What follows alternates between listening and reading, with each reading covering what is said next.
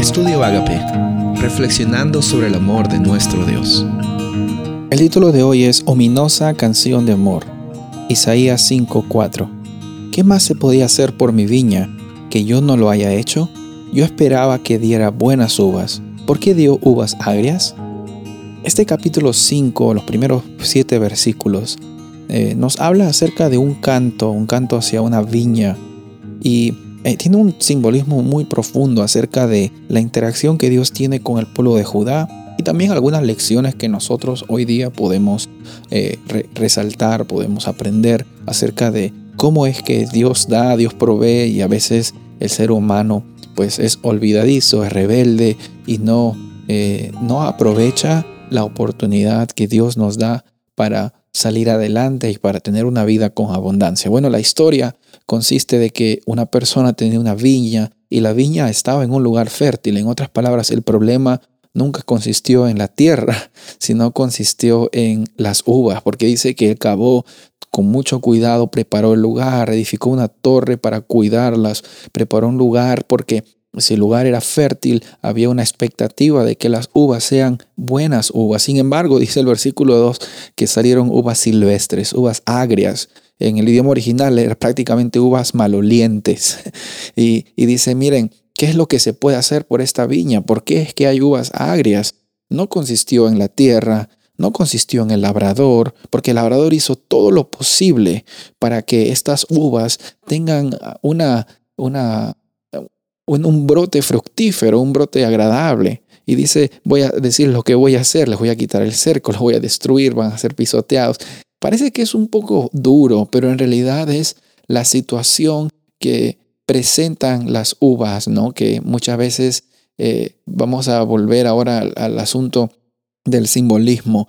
En primer lugar, eh, Dios como el como el padre que, que cuida mucho de sus hijos, eh, les da muchas oportunidades, la más importante la salvación y el crecimiento espiritual. Y lastimosamente nosotros, el ser humano o la humanidad, como las uvas silvestres, ¿no? Eh, nos rebelamos contra las oportunidades que recibimos de Dios. Y la Biblia nos dice aquí de que vamos a ser removidos, vamos a ser sacados de la situación en la que nos encontramos de, de bienestar, porque muchas veces nosotros no hemos aprovechado las bendiciones que Dios nos da. Y, es, un, es, un, cambio gradual el que sucede aquí. No es que Dios inmediatamente te corta y te, y te cancela, sino el problema aquí era de que había una consistente eh, rebelión por parte de este pueblo de Judá y en esta, en esta metáfora acerca de, la viña que, que, constantemente tenía estos frutos que eran agrios. Entonces, eh, es muy parecido a lo que Jesús menciona eh, como el pecado contra el Espíritu Santo.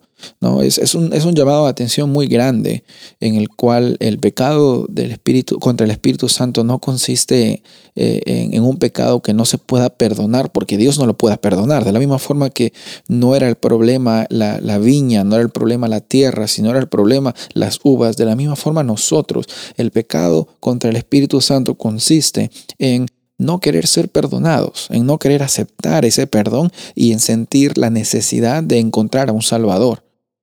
Con esto yo te quiero decir lo siguiente, la, vida no es una vida fácil y muchas veces nos hemos sido, hemos sido encontrados en rebeldía contra Dios.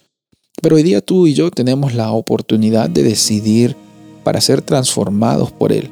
Hay advertencias grandes, pero Dios nunca va a poner una advertencia sin tener un propósito para tu bien. Él nunca va a llamarte la atención solamente para avergonzar tu situación. Si Él te está llamando la atención, es como si fuera una alerta, una alarma en la cual es necesario abrir los ojos y es necesario recurrir a la persona que nos puede dar la salvación y la libertad. Soy el pastor Rubén Casabona y deseo que tengas un día bendecido.